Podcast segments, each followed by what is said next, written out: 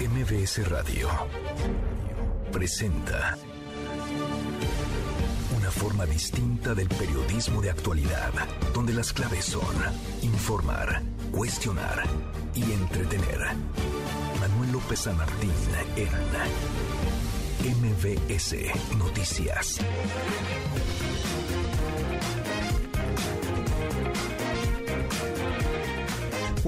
Jueves, jueves 26 de enero, ya casi es viernes, la hora en punto movida. Muy movida esta tarde, hay mucha información. Soy Manuel López San Martín, gracias. Muchas gracias que ya nos acompaña. Acá van a estar como todos los días, como todas las tardes, todas las voces. Cero y van dos de nuevo. Por segundo día Lilo, el presidente López Obrador ataca a quienes van a participar en una nueva movilización en defensa del INE. Dice que podría ser para apoyar a Genaro García Luna, el exsecretario de Seguridad Pública que está siendo juzgado en los Estados Unidos. Nos está platicando el tema a propósito del caso García Luna. Tendremos una mesa con Jorge Fernández Menéndez y Gabriel Guerra Castellanos. ¿En qué va ese asunto? Porque se dicen un montón de cosas, llueven un montón de señalamientos, el lodo salpica en México y en los Estados Unidos a varios y es fácil perderse. Vamos a estar conversándolo. Y a propósito de lo que ocurre en el terreno judicial, el caso de Marielena Ríos, la valiente saxofonista que no se cansa de alzar la voz. Tener una plática con ella, también con Roberto Velasco, jefe de unidad para América del Norte de la Cancillería, ante señalamientos duros, muy duros, de Mike Pompeo, ex secretario de Estado. Lo fue con Donald Trump sobre una petición política migratoria que habría hecho el canciller Marcelo Ebrard. Mucho que poner sobre la mesa tarde, arrancamos con las voces y las historias. Las voces de hoy. Andrés Manuel López Obrador, presidente de México. Eh, están usando esto de bandera para hacer politiquería, porque no hay ningún problema. Lo dije ayer, lo repito ahora. Ganaron porque van a seguir teniendo presupuesto más que ningún otro organismo en el mundo. Luis Rodríguez Bucio, subsecretario de Seguridad Pública. A la fecha ya se llevan, bueno, cuatro prófugos han este, fallecido, 12 ya han sido recapturados y continúan solamente 14 aún prófugos de la justicia. Jesús Ramírez Cuevas, coordinador de comunicación social de presidencia. También se presentaron los testimonios de varios policías y agentes de la DEA que dieron parte de confirmar los decomisos que hubo de, estos, de esta ruta a través del tren para llevar cocaína de México a Estados Unidos. Rosa Isela Rodríguez, secretaria de Seguridad y Protección Ciudadana. El presidente del primer tribunal colegiado de apelación admitió a trámite el recurso de apelación interpuesto luego de que se le negara el cambio de medida cautelar. El exceso de prisión, porque tiene 17 años y no tiene sentencia, y también la tortura que se ha comprobado con el proceso, procedimiento, el protocolo de Estambul. Son las voces de quienes hacen la noticia, los temas que están sobre la mesa y estas las imperdibles eh, de, de jueves. Ya casi es viernes, vamos, vamos con la información. Se dos por segundo día al hilo. El presidente López Obrador criticó la marcha, una nueva marcha que se está convocando para febrero próximo en favor del INE. Dice que es no tanto para apoyar al Instituto Nacional Electoral, sino para respaldar a Genaro García Luna, la voz del presidente. Salir a la calle para eh, decir el INE no se toca, pero lo del fondo sea el decir eh, García Luna no se toca, porque eso los trae nerviosísimos. Nerviosísimos, dice el presidente. Difícil pensar, suponer que quienes saldrían a las calles lo harían para meter las manos al fuego por Genaro García Luna que ojo, nadie a estas alturas puede declararlo culpable, pero nadie, mucho menos a estas alturas, podría defender a un personaje de claroscuros, por decirlo menos. Ahora vamos a estar platicando el tema, pero sobre quien llueven un montón de señalamientos, de acusaciones muy delicadas por presuntas complicidades con grupos de la delincuencia organizada. Siguiendo con el tema, el presidente acusó al INE de poner en riesgo las elecciones. No le gustó que quieran impugnar su plan B de reforma electoral. Están usando esto de bandera para este, hacer politiquería. ¿Cómo se va a poner en riesgo una elección si quien ha hecho valer la democracia en el país ha sido el pueblo? No ellos. Los que ponen en riesgo la elección son ellos siempre. No son ellos los que permiten el relleno de urnas y la falsificación de actas. No son las autoridades electorales las que se roban los paquetes, no son las autoridades electorales las que permiten la compra del voto. ¿Qué no son estos los que le dieron registro a candidatos a la presidencia que no cumplían los requisitos por consigna, porque se los pidió el presidente de ese entonces, que se vayan este, a engañar a otra parte. Va a seguir este jaloneo, va a ser la tónica, ya no solamente de aquí a febrero cuando se organice esta marcha, o a marzo cuando el presidente tenga su propio mitin en el marco del aniversario de la expropiación petrolera, sino de aquí al 24, ¿eh? Prepárese porque esta va a ser la tónica de un lado y del otro, porque hubo respuesta ya del presidente del Instituto Nacional Electoral, Lorenzo Córdoba. Esto le respondió, esto le contestó al presidente López Obrador el que haya ganado la, él haya ganado la presidencia en elecciones libres y auténticas, en donde cada voto se contó debidamente, es la mejor prueba. Él es la mejor prueba de que el México de hoy no tiene nada que ver con el México autoritario del que algunos de los miembros de su gabinete fueron responsables. A lo mejor esa cercanía impide ver con claridad las cosas.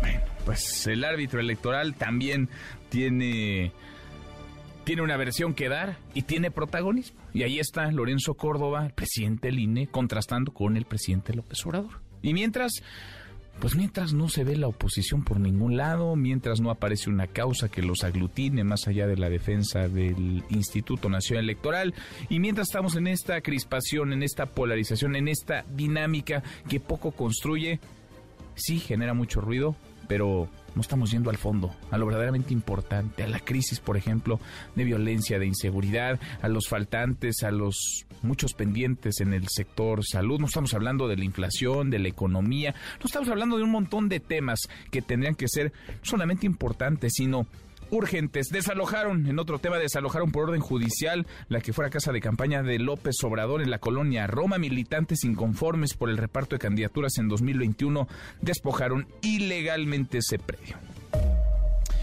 Y Rosario Robles, quien pasó tres años en la cárcel, ganó un amparo por el cual se abre la posibilidad de cancelar el proceso en su contra. Se va a revisar en una nueva audiencia si el delito de uso indebido del servicio público por el que se le acusa en la estafa maestra sigue o no vigente.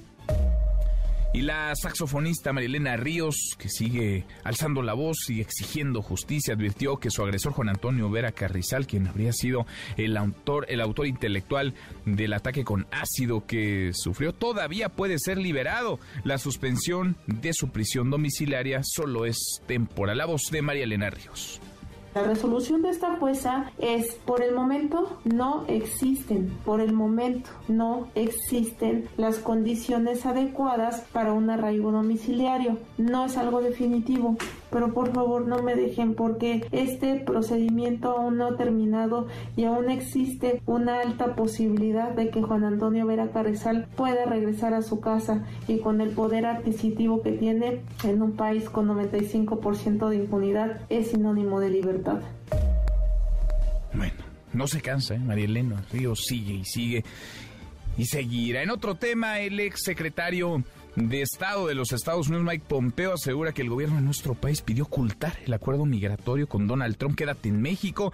Lo dice en su nuevo libro que se publicó esta semana. Nunca cedas una pulgada, luchando por la América que hemos llamativo siempre que estos personajes de pronto tengan eh, súbitos ataques de memoria y recuerden cosas, hechos, acciones en las que participaron cuando tenían cargos públicos.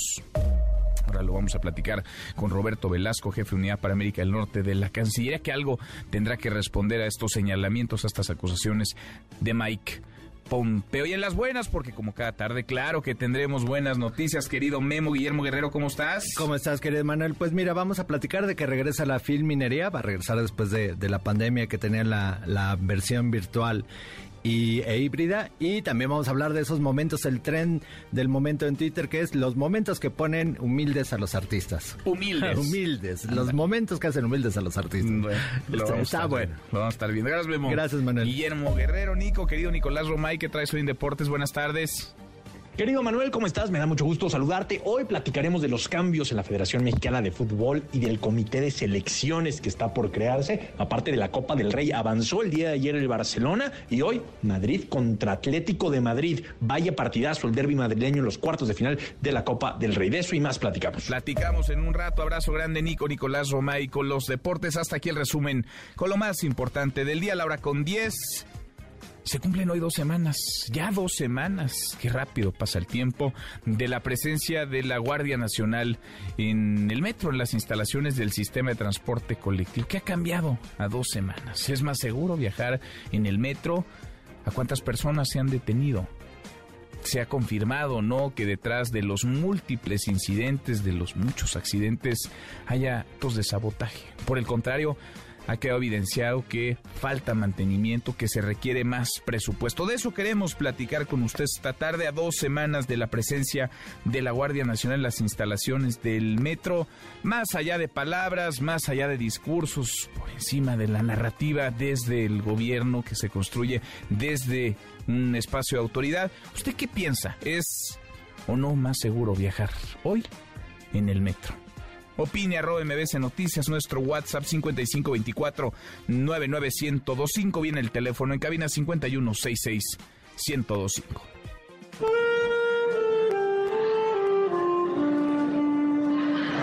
Esa María Elena se murió, la mataron. María Elena era una joven de 26 años que había estudiado ciencias de la comunicación en la UAP, que había estudiado música en el Conservatorio de Puebla. Esa persona se levanta e inmediatamente vacía el ácido en mi cabeza y me empezó a caer en toda la cara. Se está haciendo una denuncia para que no se otorgue esta libertad condicional, que no se le libere y que siga el juicio en su casa porque sí, en efecto, es un tremendo daño a la sociedad.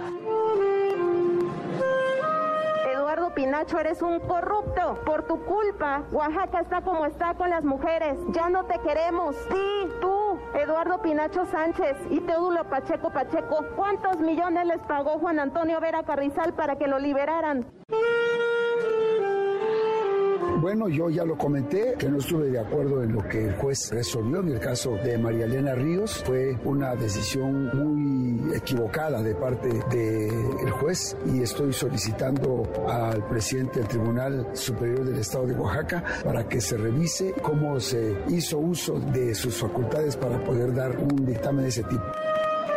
Valió la pena sobrevivir aunque un juez me haya criminalizado por haberlo hecho. Ya nos están escuchando. Por eso es necesario simbrar allá afuera. La voz, la valiente voz de María Elena Ríos, la saxofonista agredida con ácido, e identifica a Antonio Vera Carrizal como el autor intelectual de este ataque Está Vera Carrizal detenido, está tras las rejas, nos lo decía hace un par de días el gobernador de Oaxaca, Salomón Jara, no van a salir, no van a dejar que salga, no van a permitir que deje la cárcel donde tendría que estar y responder por esta acusación gravísima, un caso que sí, claro, es el de María Elena, pero el de muchas otras mujeres también que se sienten representadas por ella. Le agradezco mucho estos minutos a María Elena Ríos. Gracias, María Elena, ¿cómo estás? Hola, eh, buenas tardes, ¿cómo estás, Luis? Bien, gracias, muchas gracias por platicar con nosotros. Eh, María Elena, tú decías, lo veíamos en un video, escuchábamos ya un fragmento. Pues sí, es una medida, pero es una medida temporal. La suspensión de prisión domiciliaria es por ahora, todavía podría salir libre Juan Antonio Vera Carrizal, María Elena. Sí, así es. Mira, acá lo que yo agradezco mucho al presidente es que, pues, se dé cuenta que el sistema de justicia este, en Oaxaca pues está totalmente podrido, pero pues la resolución la va a tener el, la sala, los magistrados, y ellos van a decidir pues si, si procede o no, ¿no? Creo que acá ya es evidente, ya se manifestó por parte del presidente, por parte del gobernador que eh, no, no es correcto liberar a un feminicida. Eh, sin embargo, pues yo hago este llamado porque este de pronto se está malinterpretando que ella es un hecho que no va a salir cuando está todavía en veremos. está en veremos. ¿De qué depende? Porque lo hemos conversado contigo, María Elena, por decirlo suave, por decirlo menos, es muy sospechoso el actuar del juez, del juez Teodulo Pacheco. Sí, pues el juez ahorita está de vacaciones y, y pues bueno, ¿qué, qué te digo? Pues adentro de los, tribunales existe una burocracia tremenda que creo que acá debería de hacer énfasis la Suprema Corte de Justicia. No, acá hay varias cosas que nos preocupan porque existe otro amparo este que ya tuve la audiencia hace dos días y que lo tiene que resolver un juez de distrito de nombre Ponciano Velasco Velasco y acá sí le compete a la magistrada presidenta de la Suprema Corte de Justicia Norma Piña, eh, pues tomar cartas y del asunto antes de que quieran hacer lo mismo que hizo, que hizo Teodulo Pacheco. ¿Cómo estás tú, María Elena, después de todo este desgaste? Porque si tú no hubieras alzado la voz hace algunos días, pues quizá a estas alturas del partido, Juan Antonio Vera Carrizal estaría cómodo en su casa, en prisión domiciliaria. Ocupada, pero pues tampoco puedo perder la cabeza y tampoco puedo darme el lujo de estar tomando mi tiempo en, en reconciliar mi mente con el espíritu o el corazón.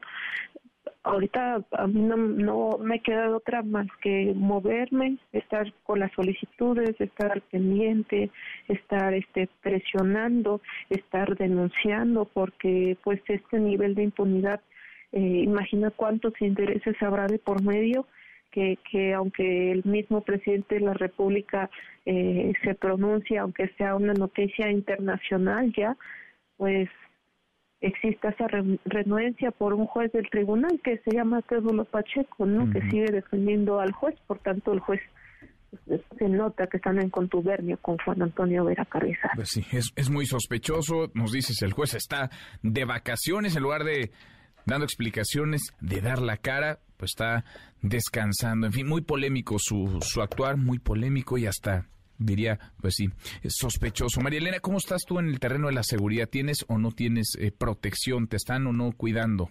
Sí, por parte del mecanismo de protección federal, eh, sí ellos han estado al pendiente y también este ya se están haciendo pues las respectivas este medidas para mi familia porque pues como ya lo manifesté nos enfrentamos a personas que mira soy incómoda y estoy removiendo los intereses de personas que yo no conozco y que me interesa conocer pero que ellas sí me conocen a mí y por tanto me expone doblemente en peligro. Pues sí, pues sí. María Elena, te lo digo siempre que hablamos, el micrófono se queda abierta, por supuesto abierto para que cuando lo decidas, hables, has sido muy valiente, has alzado la voz, no sueltas tu caso, que además, insisto, representa el de muchas otras mujeres, y acá te vamos acompañando. Gracias, gracias María Elena por estos minutos.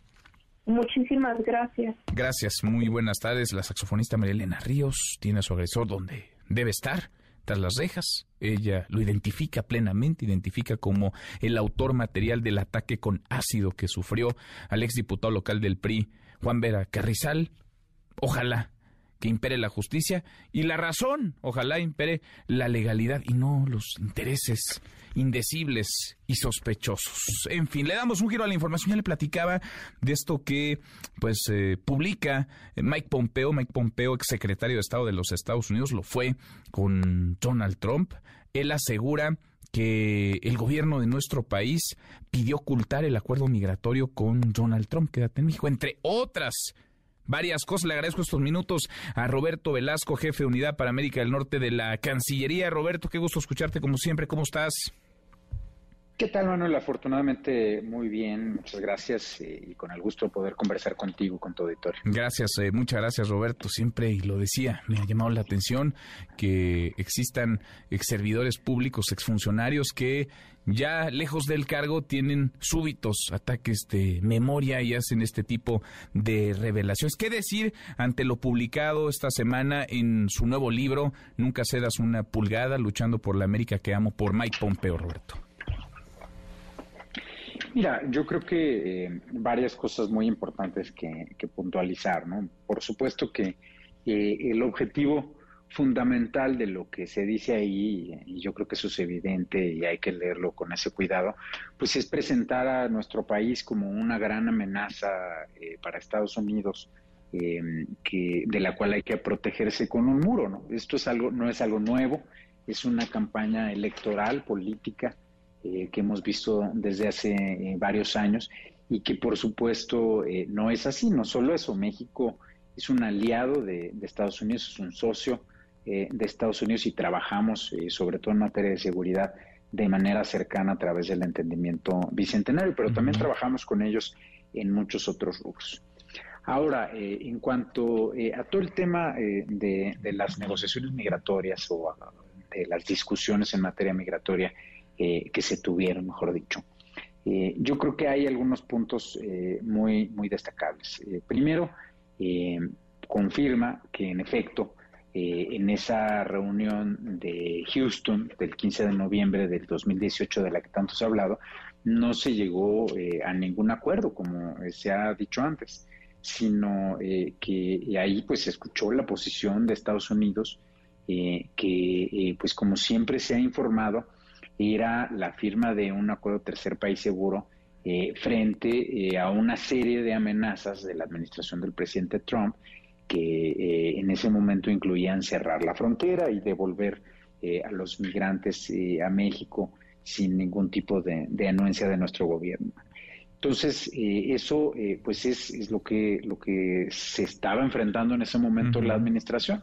Y en su momento se informó también puntualmente de cuáles fueron las decisiones que se tomaron.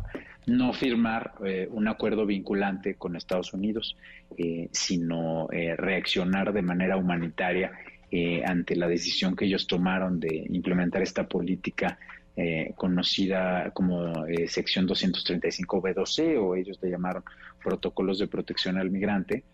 y, bueno, eso se informó puntualmente al Senado, a la opinión pública, se informó en la conferencia de prensa del presidente, en conferencias de prensa que yo mismo encabeza en su momento. Entonces, pues no, no hay una revelación fuera de que en efecto eh, pues hubo grandes presiones y a pesar de ello se rechazó la exigencia central del gobierno del presidente Trump eh, y se llegaron eh, pues a, situaciones en las cuales México fundamentalmente se mantuvo en la postura de tener soberanamente el derecho de decidir cómo responder caso por caso a las decisiones que tomó Estados Unidos. Ahora, me llama la atención, Roberto, estoy platicando con Roberto Velasco, jefe de unidad para América del Norte de la Cancillería, porque el gobierno de Donald Trump, si algo, pues si algo hizo fue eh, vapulear, golpear, más allá de a México, a los mexicanos, a los, a los migrantes, sobre todo a los migrantes latinos durante su administración, golpearlos en la narrativa, golpearlos con palabras, eh, profundizar en la zanja de la división, eh, digamos, una, una campaña permanente de políticas antimigrantes anti-mexicanas.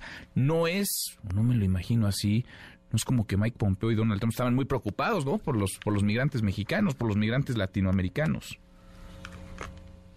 No, al contrario, eh, justamente esta petición que tenían o esta exigencia que tenían de que eh, firmáramos un acuerdo de tercer país seguro implicaba, y eso siempre también lo hemos dicho, que México eh, se comprometiera eh, a procesar el 100% de las solicitudes eh, de asilo de cualquier migrante que pasara por México para solicitar protección en Estados Unidos.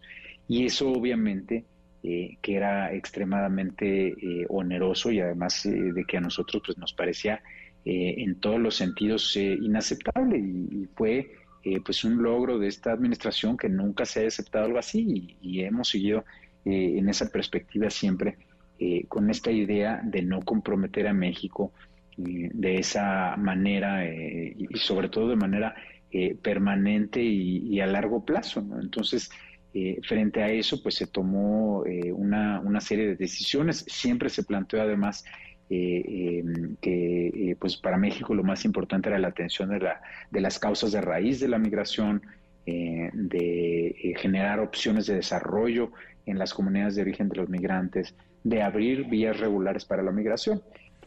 eso se ha logrado ahora con una administración que tiene una manera distinta de pensar pero durante la administración del presidente Trump, pues lo que estábamos enfrentando eran estas presiones, esa exigencia que nunca se aceptó, lo cual obviamente es un triunfo de México, a pesar de que eh, pues dentro de la propia administración había quienes pensaban que era una mejor idea firmar un acuerdo tercer país seguro, cosa eh, que, que, bueno, pues yo estoy seguro que no era así, era una mala idea, eh, lo sigue siendo, eh, y por eso es importante que México se siga manteniendo en esta postura. Mm, entonces, para dejarlo muy en claro, Roberto, México, el gobierno del presidente López Obrador, el canciller Marcelo Ebrard, no pidieron a Estados Unidos, no pidieron a Donald Trump y a su gobierno ocultar el acuerdo migratorio. Quédate en México. Se planteó, sí, eso es cierto, es que México no iba a firmar un acuerdo eh, vinculante con Estados Unidos, un tratado bilateral, eh, y que cualquier decisión que, te, que tomara Estados Unidos tenía que asumirla como una decisión unilateral frente a la cual México reaccionaría de la misma manera. Mm. Y eso además pues ha permitido que México, conforme estas políticas se han ido transformando, pues también vaya cambiando eh, sus reacciones, porque ha habido en distintos momentos, eh, tanto con el, este 235B12, que ha además tenido toda una serie de juicios en Estados Unidos como con otras políticas como es el caso del título 42.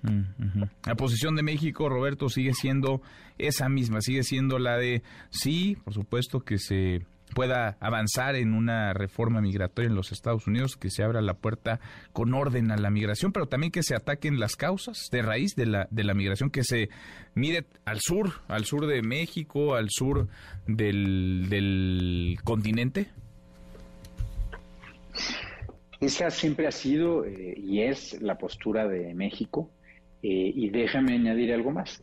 Hemos además actuado eh, con firmeza para rechazar la imposición de acuerdos vinculantes que tuvieran efectos muy costosos para México, como es el caso de este que se planteó del tercer país seguro. y eh, por supuesto, eh, además, eh, pues hemos actuado siempre con transparencia y hemos actuado siempre en defendiendo el interés de México. Bien, pues queda ahí entonces esta, esta respuesta. Han emitido también hace unos minutos un comunicado desde la Cancillería, Roberto, pero te agradezco que platiques con nosotros y nos, nos aclares, nos aclares cuál es la posición, cuál es la postura luego de estos dichos que sí generan ruido, estos dichos del exsecretario de Estado de los Estados Unidos, Mike Pompeo. Gracias, muchas gracias, Roberto. Gracias a ti, Manuel. Excelente tarde. Igual para ti, muy buenas tardes. Roberto Velasco, jefe de unidad para América del Norte de la Cancillería. Y sí, en el boletín, en el comunicado de Relaciones Exteriores, básicamente lo que se lee es justamente lo que acabamos de escuchar de voz de Roberto Velasco. Lo firma el boletín el canciller Marcelo Ebrard. Está desmenuzado en ocho puntos. Básicamente, insisto, es la posición de lo que ahora nos relata quién tiene en sus manos la relación con el gobierno de los Estados Unidos. Y sí, resulta muy estridente, muy escandalosa, muy ruidosa esta serie de revelaciones, pongo entre comillas, de Mike Pompeo. Lo llamativo es, ¿por qué ahora? ¿Por qué en este momento? ¿Por qué no antes? ¿Por qué viene este ataque de memoria a toro pasado? ¿Por qué dos años después de que Donald Trump dejó la presidencia de Estados Unidos? La hora con 28, pausa, volvemos, hay más. Siga a Manuel López San Martín en redes sociales. Twitter, Facebook y TikTok. En López San Martín. Continúa con la información con Manuel López San Martín en MBS Noticias. MBS Noticias con Manuel López San Martín. Continuamos. Seguimos cruzando la media justora, la cruzamos la hora con 30 los jueves. En la conferencia del presidente López Obrador se habla de violencia, de seguridad, de crímenes de impunidad cero, aunque en realidad pues eh, la impunidad campea desde hace un buen rato en nuestro país. La impunidad alimenta precisamente esa espiral de violencia, esa espiral de corrupción. Rocío Méndez, parte de la mañanera. Rocío, ¿cómo te va? Muy buenas tardes. Buenas tardes, Manuel. El día de hoy en Palacio Nacional se escuchó el reclamo de nueva cuenta de representantes de 13 familias de periodistas asesinados en los últimos años en Veracruz, no solo en esta administración. Y en ese sentido se les comprometió o se les ofreció por parte del gobierno federal una atención directa por parte de la secretaria federal de Seguridad Pública, Rosa Isela Rodríguez, pero también el presidente Andrés Manuel López Obrador subrayó que su administración no escatima en recursos para atender a familiares de víctimas de violencia. Vamos a escuchar. ¿Qué espera de la designación de los cuatro consejeros del INE? Pues que sean gentes decentes, honrados, íntegros, verdaderamente independientes, verdaderamente demócratas, que no sean como los que están. Es que los escogían los oligarcas para que actuaran como sus empleados, pues que vayan a engañar a aspirantes a FIFI o a gente que de plano está cerrada no quieren nada con la transformación, no quieren nada con nosotros. Ojalá se vaya renovando. Yo le tengo mucha confianza al pueblo. Pero va a ser por el mismo método, a través de los partidos en la Cámara de Diputados, sí, que ha terminado en cuotas. Entonces, sí, ojalá y se escoja a gente buena, íntegra, honesta, porque los que están no son honestos. Ya no hablemos de lo que ganan. ¿Cómo va a estar un racista de presidente del Instituto Electoral? Que no el racismo es lo opuesto a la democracia. Bueno, evidentemente ese audio era de otra, de otra cosa, pero aprovecha el presidente para darle su recargón también hoy a Lorenzo Córdoba y al, y al INE, Rocío. Sin duda alguna, esto es parte de lo que también se escuchó hoy por la mañana, un tema que la sociedad ha podido dilucidar a partir de diversas inquietudes que tienen que ver con el asunto de la democracia, de las diversas posturas que se tienen al respecto de la reforma electoral y por supuesto los reclamos que se han escuchado y se seguirán escuchando en las calles, en las calles en particular esta cita que se tiene para el próximo 26 de febrero, aquellos que están demandando en que el INE no se toca, pero efectivamente hubo un reclamo muy sentido por parte de aquellos que están dentro de las familiares y de, los, de las víctimas de violencia en el país, que sienten que no han sido escuchados de manera pertinente y si ya tenemos lista la perspectiva, tal vez podamos escucharla. A ver, ¿lo, lo tenemos? A ver, vamos a ponerlo, por favor.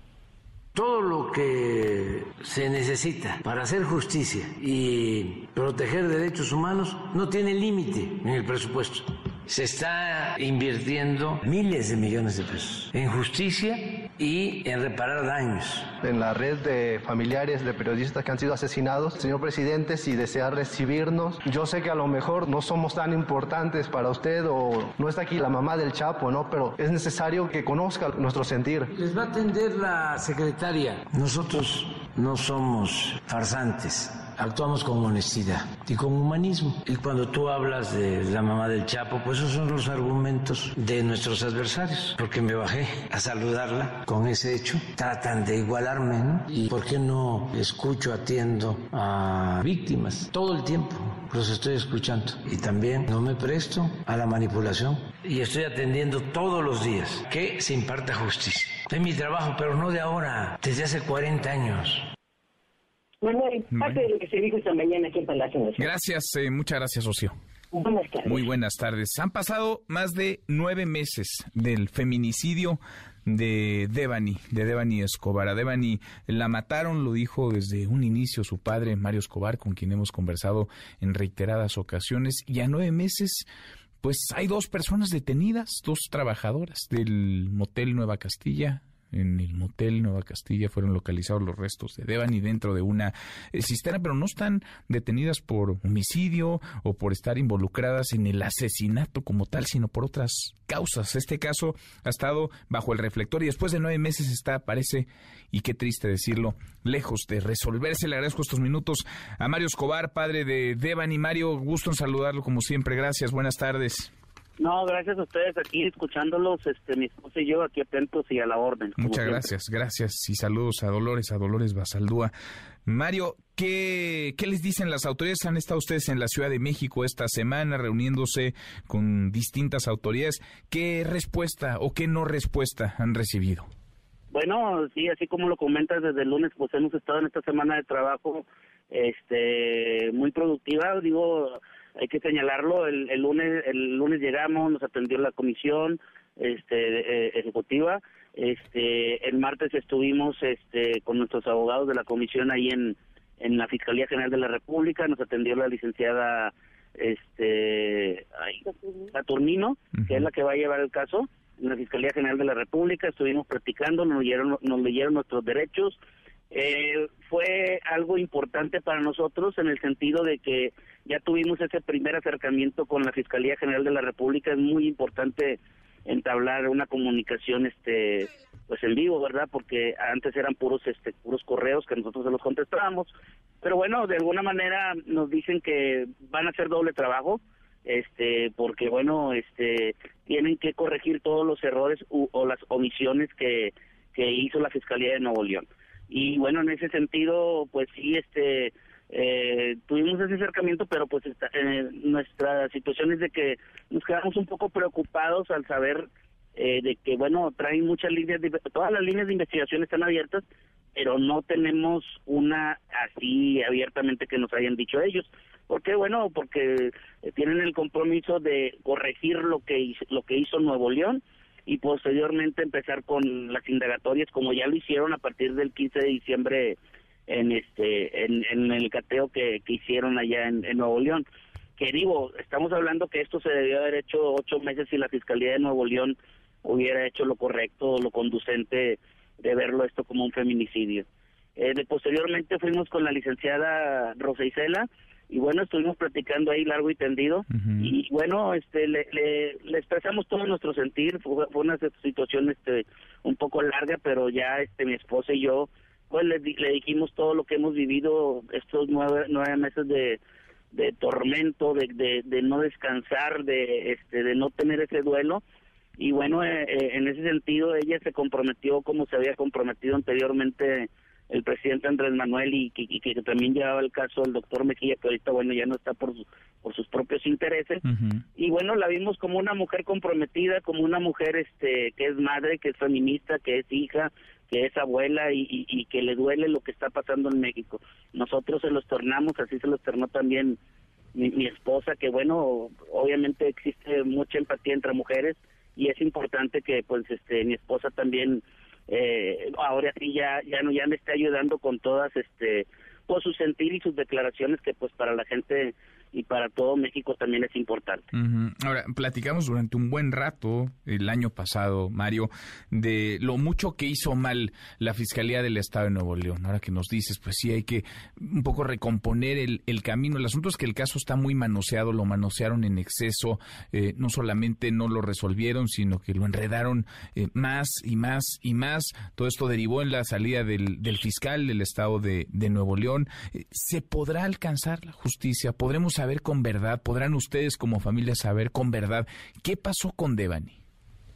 Sí, sí, este, sí está muy entrampado, sí, sí, lamentablemente la Fiscalía de Nuevo León lo vio como un caso de, de, accidente y no fue así, le lo comentamos la vez pasada, tuvimos que hacer una exhumación para que Devani pudiera salir a, decir la verdad, este, y, y bueno, es día que hasta ahorita en, todo lo que han hecho mal la Fiscalía de Nuevo León, porque todas las este 10, 21 tomos que tienen, imagínate, no tenemos nada, o sea, no podemos encontrar nada concreto de los 21 tomos, porque como tú lo comentas ahorita, pues todos lo vieron como este un accidente, lo, lo entrampaban más cada vez, cada vez, hasta que ya no pudieron, y bueno, en ese sentido nosotros pudimos este determinar una verdad legal que ellos mismos este solicitaron a, esa gente al doctor este de la ONU Mujeres Principio y, a todos a todos los que participaron en, en, esta exhumación y en esa segunda autopsia y tercer peritaje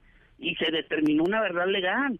Tan es así que, bueno, con eso fue con lo que nos vinimos nosotros acá a la Fiscalía General de la República, porque de alguna o de otra manera este ellos lo siguieron entrampando. Llegó un momento en que nosotros pues decidimos solicitar la, la, colaboración y el apoyo del gobierno federal y, bueno así fue porque bueno siempre han estado con nosotros este la Secretaría de Seguridad Pública y Ciudadana este y, la CEAP y, y la comisionada este, apoyándonos. Y sin ellos, nosotros no estuviéramos aquí. O sea, hay que decirlo, nosotros como una familia normal no tenemos para para para estar pagando abogados, para para llevar todo un proceso. Eso le compete este a, los servidores públicos, es su trabajo. Lamentablemente nosotros no hubiéramos querido conocer a nadie, pero bueno, estamos aquí y, y este y seguimos en esa lucha por la búsqueda y la verdad.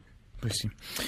Pues sí, no se cansan ahí, ahí están y estarán todavía, seguirán hasta que llegue la verdad, hasta que llegue la justicia. Mario, desde acá los vamos, los vamos acompañando.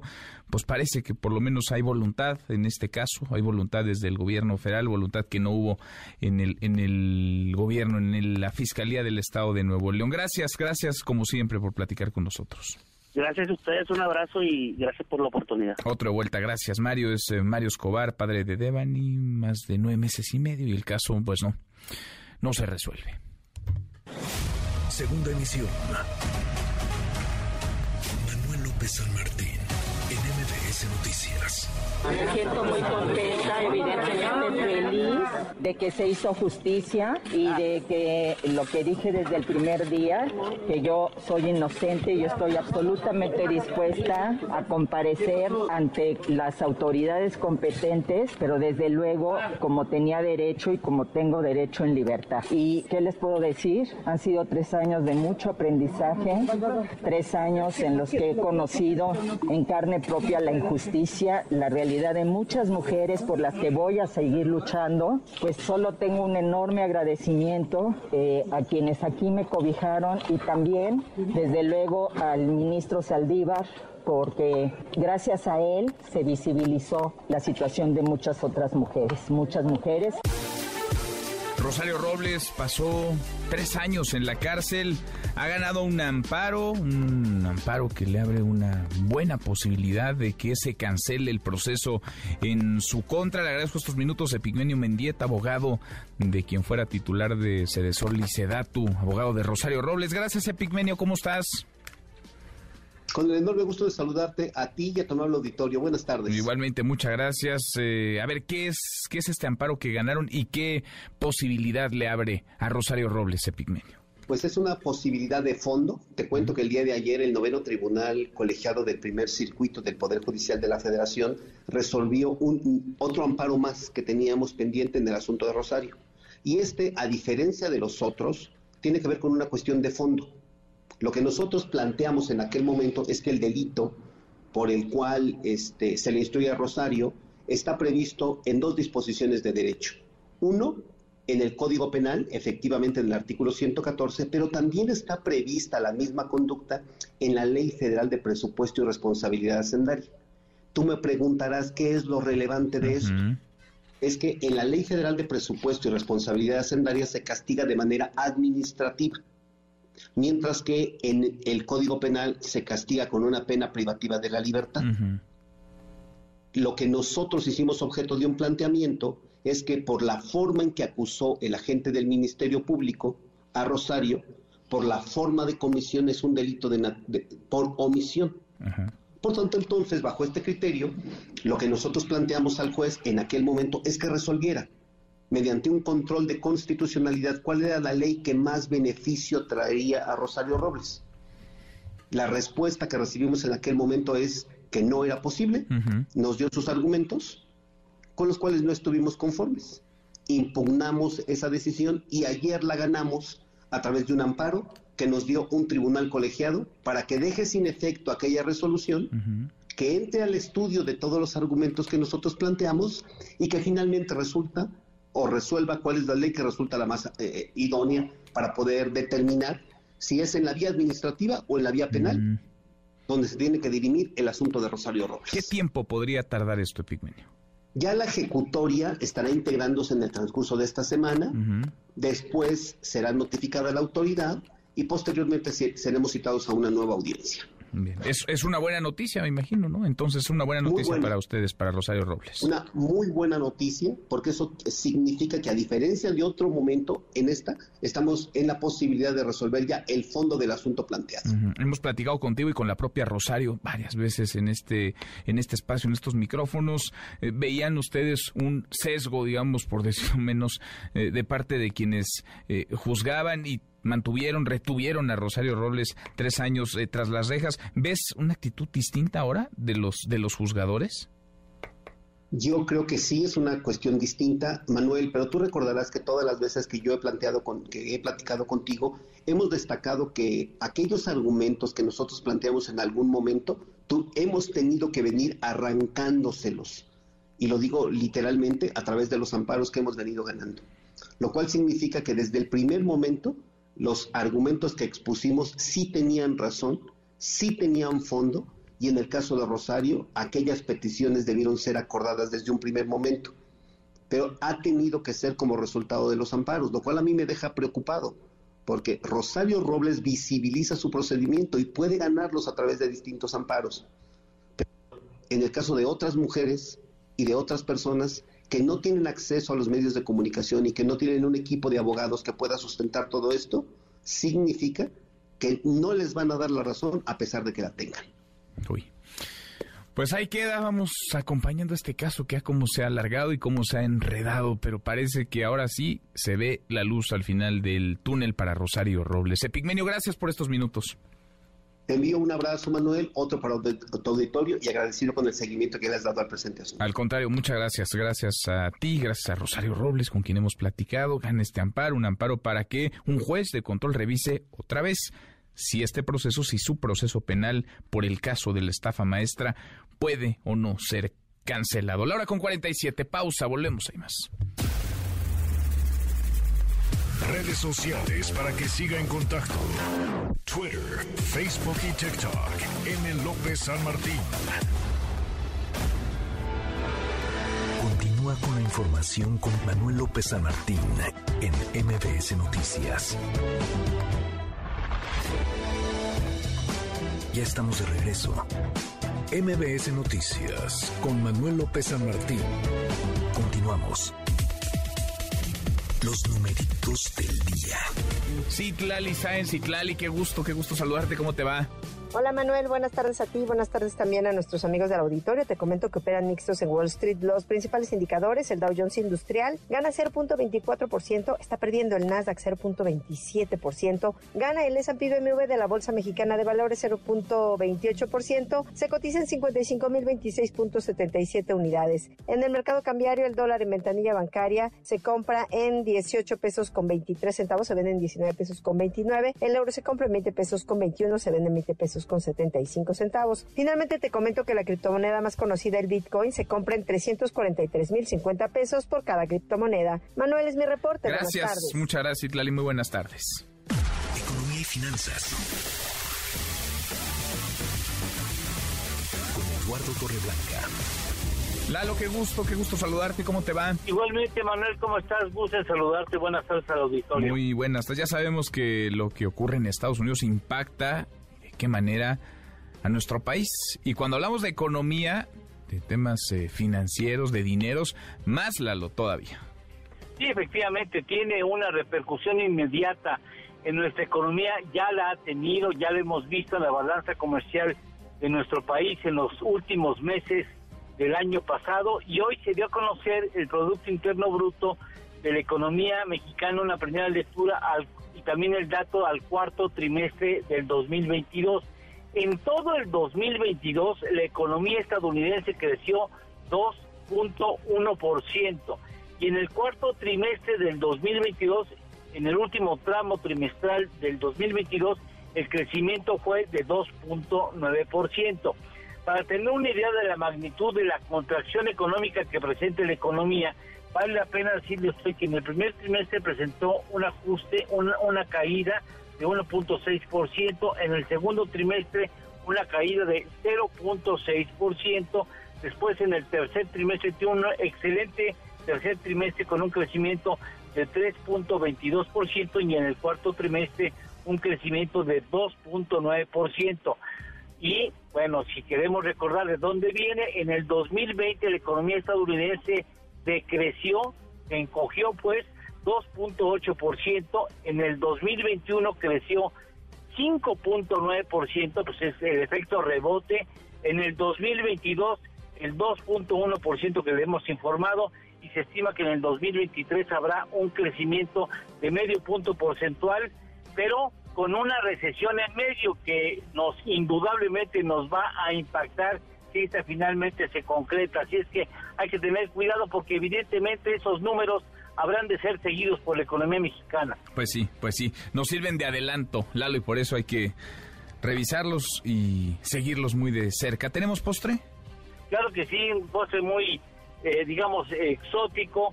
¿Sabes cuáles son los sitios de Internet más accesados o más recurridos en el mundo? A ver, no, a ver, cuéntanos la... Google, el buscador Google, que tiene nada más 85.100 millones de consultas mensuales. Ándale, qué locura. YouTube, YouTube es el segundo sitio con 33 mil millones al mes y en tercer lugar Facebook con 17.800 millones de accesos al mes. Hijo, qué cosa, qué número, qué cifra, Lalo. En fin. bueno, yo intentaba multiplicarlas, imposible, ¿no? Pues hay una cifra que ni siquiera se puede leer con facilidad. No, no, no, qué cosa. Abrazo grande, Lalo. Gracias, Manuel. Gusto saludarte. Buenas tardes al, auditorio. Muy buenas tardes. Es Eduardo, Eduardo Torreblanca, 5 para la hora. Tenemos, como todas las tardes, claro que tenemos buenas noticias. Gracias, Manuel. Mire usted, yo soy pobre pero humilde. Varios momentos me mantienen como soy, una persona sin pretensiones ni me pavoneo. ¿Qué por qué le digo esto? Ah, porque seguramente ha visto en Twitter el tren de momentos que mantienen humilde a los artistas. Es así. Ok. Es así. Como aquella vez que Britney Spears salió en otro rollo con Adal Ramones vestido con peluca. Adelante atrás. Ok, right.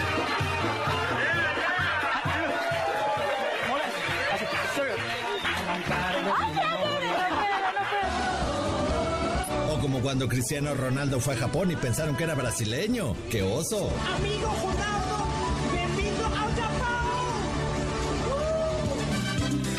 O como cuando la superestrella internacional Shakira fue a cierto programa mañanero y la pusieron a bailar una canción de feliz cumpleaños. Felicidades, que bien la pases y vamos a bailar. Y mueve la caderita y mueve también los pies. Momentos épicos, como cuando en Bolivia salieron a protestar porque cambiaron a los Simpsons de horario, o como cuando en la Ciudad de México se pelearon emos y punks y los Hare Krishna salvaron el día, o como cuando Gorila salió en Rebelde. Ay, no, por eso yo no presumo. ¿Ustedes se imaginan la primera y más famosa banda virtual? Hey, why not open of course, mate. That's why, you know, that's why I put this whole thing together. You know, it's like an underground virtual band. Y mire usted, regresa a la Filminería. Después de sus versiones virtuales e híbridas por la pandemia, a partir del próximo 23 de febrero podrá asistir al hermoso Palacio de Minería a comprar libros, escuchar autores, asistir a los talleres o simplemente pasearse. Y todo por 25 pesitos. Allá nos vemos, ojalá me dejen entrar y que pase usted un feliz jueves. Memo. Guillermo Guerrero, ¿cómo estás? Mi querido Manuel, soy humilde, soy una persona humilde. Pobre y humilde, dices. Pobre pero humilde como Shakira que un día la pusieron a bailar ahí en un programa matutino. Ajá. O como Morrissey que también fue ahí a echar sus gorgoritos. uno, uno, uno, se imagina, o sea, uno piensa, ¿por qué, por qué se prestarán ese tipo de cosas? Pero bueno, es un gran tren de Twitter. Ahí toda la gente estaba platicando qué es lo que los mantiene humilde. A mí lo que me mantiene humilde es que un día se me cayó la comida en el metro. Ajá. Hace mucho tiempo. Se, mis toppers se quedaron ahí y entonces yo, yo tuve que seguir viajando sin mi comida, mi querido Manuel. Pero ¿Y ahí pues, los dejaste? me mantiene humilde. No limpiaste, no levantaste tu tiradero. no, se quedó ahí todo el topper. Ah, así solito selladito. Eso me mantiene humilde, mi los objetos perdidos, ve a recuperarlo. ¿Te acuerdas que platicamos hace unos días de las cosas que se han Claro, extraviado en el metro? al- a lo mejor quedó por ahí mi, Por mi ahí tupper de comida. mi Ahí está todavía tu comida también. A lo mejor algo se salva. Pero sí, y regresa a la Filminería y a esa Ujú. gran feria, que, que es un espacio complicado. Yo he ido varias veces a la fila, es un espacio complicado porque es muy muy pequeñito, muy reducido. Sí, Los ¿verdad? pasillos son, son como muy apretaditos, pero bueno, ya después de la pandemia, que todavía el año pasado fue híbrida, fue, fue con poca gente, pero ahora sí. Vamos a ver si me dejan pasar. Es- Está baratito, 25 ¿Por qué te pesos. tienen boletinado? ¿Cómo que, cómo que Mira, sí? ¿Qué hiciste Mira, la última pues, vez que pues, uno se pone muy loco, mi querido Manuel, Sí. en las fiestas de, de la FIL. En las fiestas de la cultura. en las fiestas Y de el la cultura. conocimiento. Pero ¿sabes hay- donde hay fiestas en los conciertos y en los eventos que nosotros tenemos aquí en MBS. A ver, traes boletos. Traigo boletos. ¿Para qué? Para querida de Juan Gabriel, que Ajá. tiene una... Y va- te vamos a dar boletos cuádruples para que Ándale. vayan ahí con sus con su esposa y sus hijos. La Agunilla, mi barrio, que es este fin de semana. Y 22-22 con Odindo Peirón en el Teatro del Parque Interlomas, que está buenísima, no se la vayan a perder. Escriban a premios arroba mbs.com y cuéntenos qué los mantiene humildes. ¿Quién los ¿Qué mantiene los con los pies en la tierra? Eso, eso, mero. Aterrizados, Aterrizados. en este mundo. Gracias, Memo. Gracias, Manuel. Guillermo Guerrero, Loren Punto. Pausa, volvemos, hay más. Siga a Manuel López San Martín en redes sociales. Twitter, Facebook y TikTok. M. López San Martín. Continúa con la información con Manuel López San Martín en MBS Noticias. Ya estamos de regreso. MBS Noticias con Manuel López San Martín.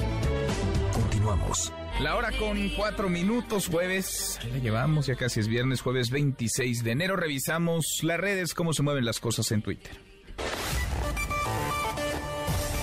Caemos en las redes.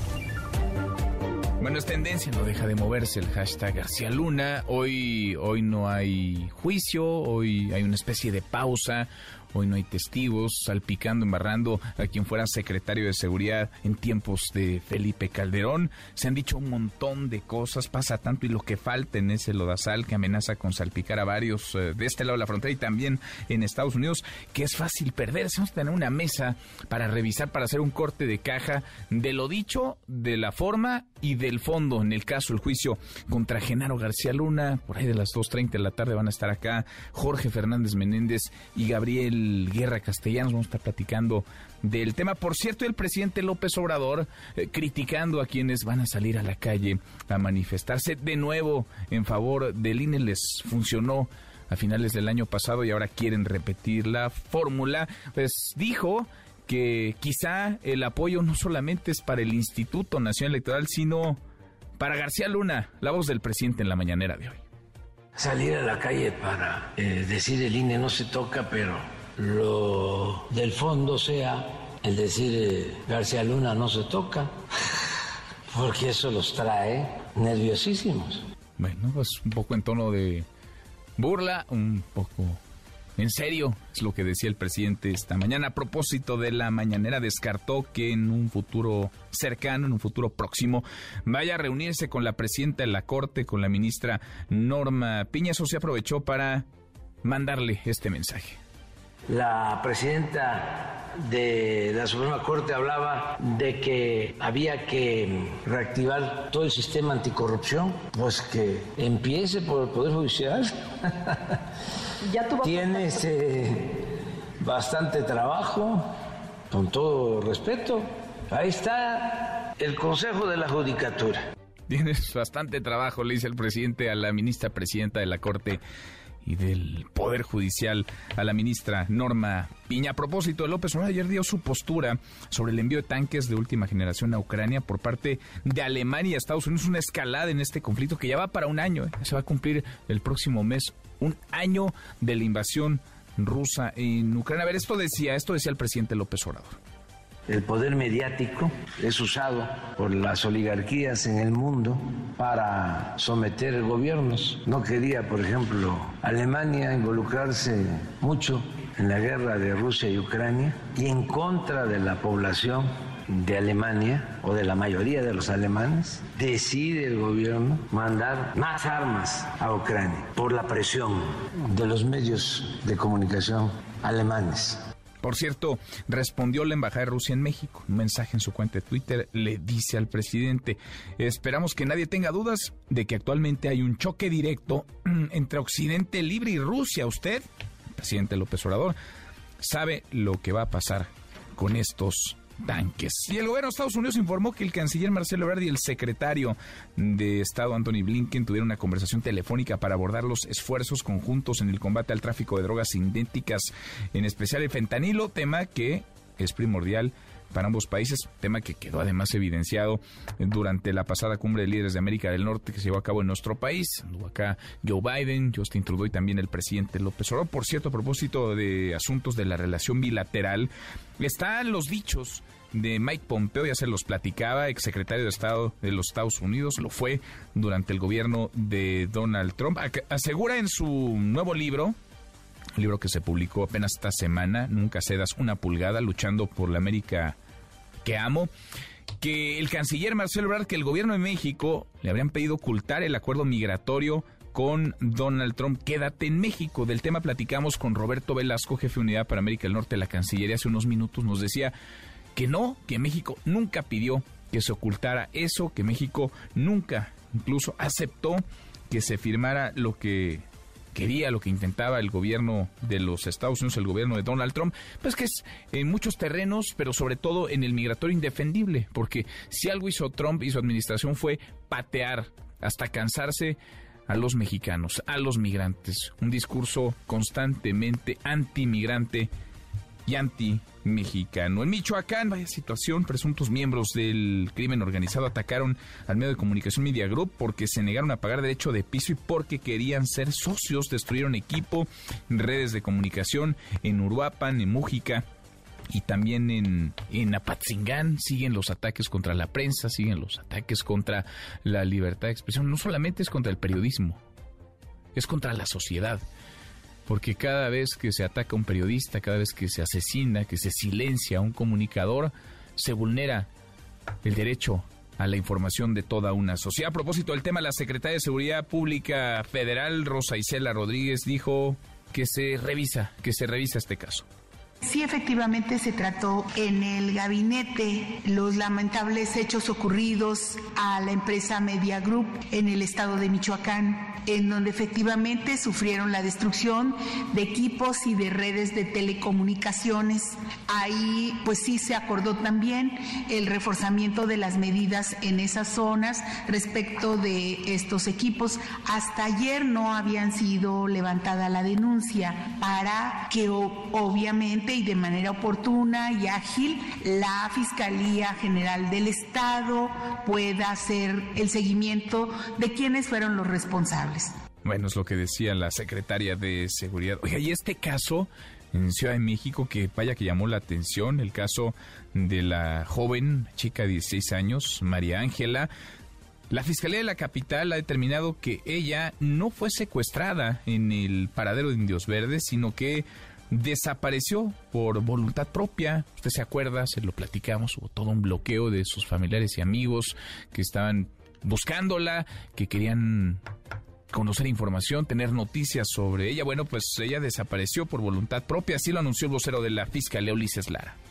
La adolescente arribó al campamento de un colectivo ubicado en inmediaciones del Palacio de Bellas Artes. Ahí, como lo señalaron en su entrevista, le brindaron apoyo al pensar que se trataba de una persona perdida, luego de que le solicitó ayuda para dormir y recibió asilo por parte de una de las integrantes en un domicilio ubicado en la colonia Juárez Pantitlán, en Esahualcoyot, Estado de México. Al día siguiente, 20 de enero, volvieron al campamento ubicado en la zona de la Alameda Central, donde la adolescente permaneció la mayor parte del día y realizó algunos desplazamientos por inmediaciones del lugar. Posteriormente se trasladó, como se puede apreciar en la secuencia que presentamos, junto a una integrante del grupo al domicilio del Estado de México, donde pasó la noche e incluso se le facilitó ropa para tal fin. Entonces María Ángela, esta joven de 16 años, no fue secuestrada, no fue levantada, ella decidió irse, ella desapareció por voluntad propia. Y es jueves, jueves de hacer corte de caja, de revisar el poll of polls, cómo andan las encuestas, las tendencias, cómo anda la preferencia electoral en las elecciones que habrá Coahuila y Estado de México, las aduanas electorales de este 2023. Polls.mx NMBS Noticias. Todas las encuestas en tu mano. Alfonso Basilio, socio director de Político MX. Poncho, qué gusto, ¿cómo estás? Igualmente, Manuel, un gusto saludarte a toda la gente que te escucha a través de MBS. Pues listo para revisar contigo, con ustedes, el, la encuesta de encuestas del Polo Polls, tanto de Domex como de Coahuila. A ver, ¿cómo están las cosas? Falta un rato todavía, están en el proceso de precampaña, pero pues ahí están las fotografías del momento, tanto en el Estado de México como en Coahuila. ¿Qué dicen los números, Poncho? Mira, vamos a iniciar con el Domex. Recordemos que esta encuesta de encuestas lo que hace con la metodología es tomar en cuenta todas las encuestas publicadas, eh, digamos, las creíbles, las que valen la pena y nos permite tener una tendencia, que es lo más real posible la intención de voto en este momento, como tú bien señalas. Entonces, en Edomex lo que tenemos es que la alianza de Morena, PT y Partido Verde eh, lleva una intención de voto de 55%, mientras que el PAN, PRI y PRD va en segundo lugar con una intención de voto de 36%. Es, eh, digamos, una diferencia considerable, son eh, claramente más de 15 puntos. Eh, recordemos que esta medición de la encuesta de encuestas la estamos haciendo todavía sin precandidatos, es decir, estamos midiendo ahorita intención de voto por partido, digamos, nada más con los logos, digamos, o los institutos políticos. Llama la atención también, Manuel de Domex, el Movimiento Ciudadano, que tiene una intención de voto de 8%.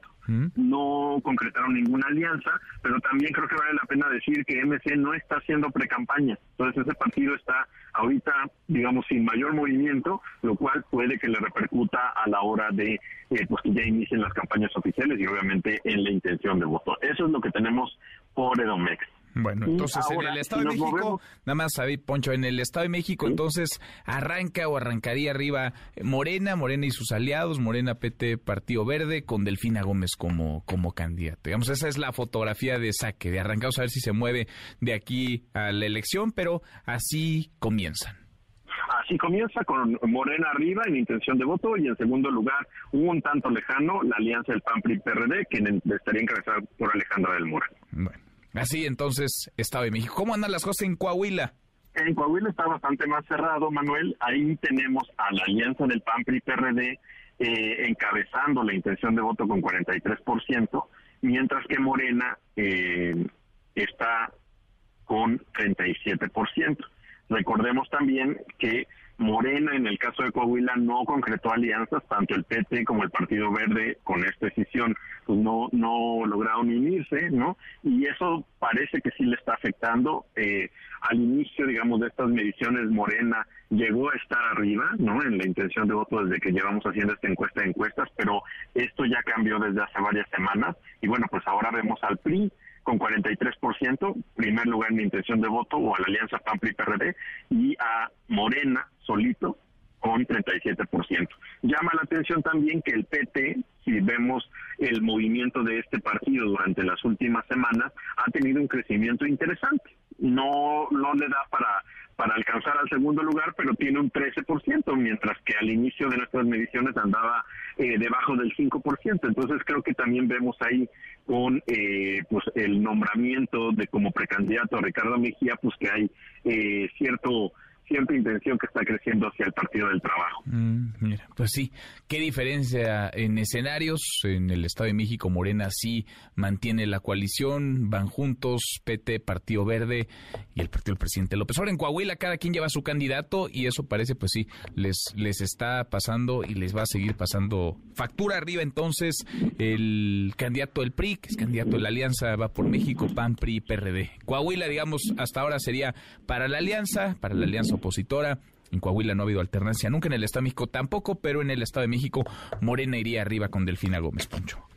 Tal cual, Manuel. Y pues habrá que ver la siguiente semana cómo está la actualización. Recuerden que ahí en polls.mx estamos actualizando prácticamente diario. En cuanto salga una encuesta, eh, pues actualizamos el modelo y ustedes lo pueden ver ahí al suscribirse. Interesantísimo. Abrazo, gracias, Poncho.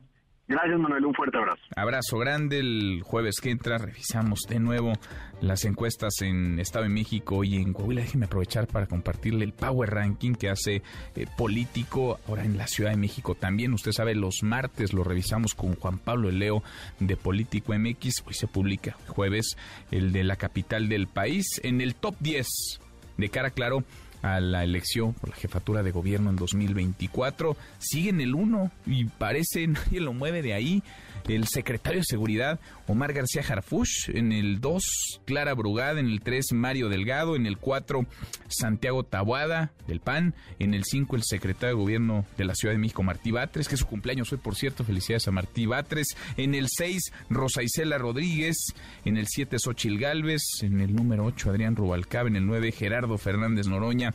Y Margarita Zavala en el 10. Números, encuestas, tendencias. Falta un montón, pero ah, qué nerviosos. Ah, qué nerviosos andan algunos. Deportes. Con Nicolás Romay. En MBS Noticias. Querido Nico, qué gusto, qué gusto saludarte. ¿Cómo te va? Muy bien, querido Manuel, me da gusto saludarte. ¿Estás nervioso, Manuel? ¿Por qué? No, pues te escuché ahorita, qué nervios, qué nervios. No, no, yo no, algunos. Ah. Los que quieren ser candidatos, los que quieren ser presidentes, jefes de gobierno, esos, esos están nerviosos, también sus equipos. Nico, tú, tú tranquilo, ¿no? Tú siempre con calma, con aplomo. Calma. Oye, los que quieren ser técnicos de la selección también están Uy, nerviosos, ¿no? me imagino, Miguel Herrera debe estarse comiendo las uñas. Miguel Herrera, eh, caballo que alcanza, caballo que gana, dice, ¿no? Pues eso dicen, no lo sé. ¿Tú qué piensas, Nico? Mira, Miguel Herrera, la verdad es que los las últimas semanas sí estuvo un poco borrado, ¿no? Lo tenemos que decir. Eh, eh, eh, apuntaba muy fuertemente, porque incluso ya había un arreglo, era Marcelo Bielsa, ¿eh? Marcelo Bielsa, junto con Grupo Pachuca, ya estaba prácticamente, ya había dicho, sí me interesa, vamos a platicar, vamos a resolverlo. Pero hay una nueva comisión de selección en donde está América, Chivas, Tijuana, Santos y también iba a estar Pachuca. Pero esa comisión decidió poner a Rodrigo Ares como director general. Y Pachuca dijo, yo no estoy de acuerdo y me voy. Y se va Pachuca. ¿Y quién crees que llega a esa comisión de selecciones? ¿Quién? El Necaxa. Ándale, no, pues ya. A meter orden, Nico. ¿De quién? La familia Tinajero está dentro de esa comisión, que va a ser muy interesante que nos digan cómo se seleccionó esa comisión, ¿eh? No me, no creo que haya sido por dedazo, ¿no? Como No, no, no, creo, ¿cómo crees? no, no, no. ¿Cómo crees? No. Debe de haber una- un modo, no sé, democrático y Democrático, que, que sí. funcione por Tómbola, a lo mejor fue por tómbola. Sí, tampoco creo, ¿no? Tampoco creo.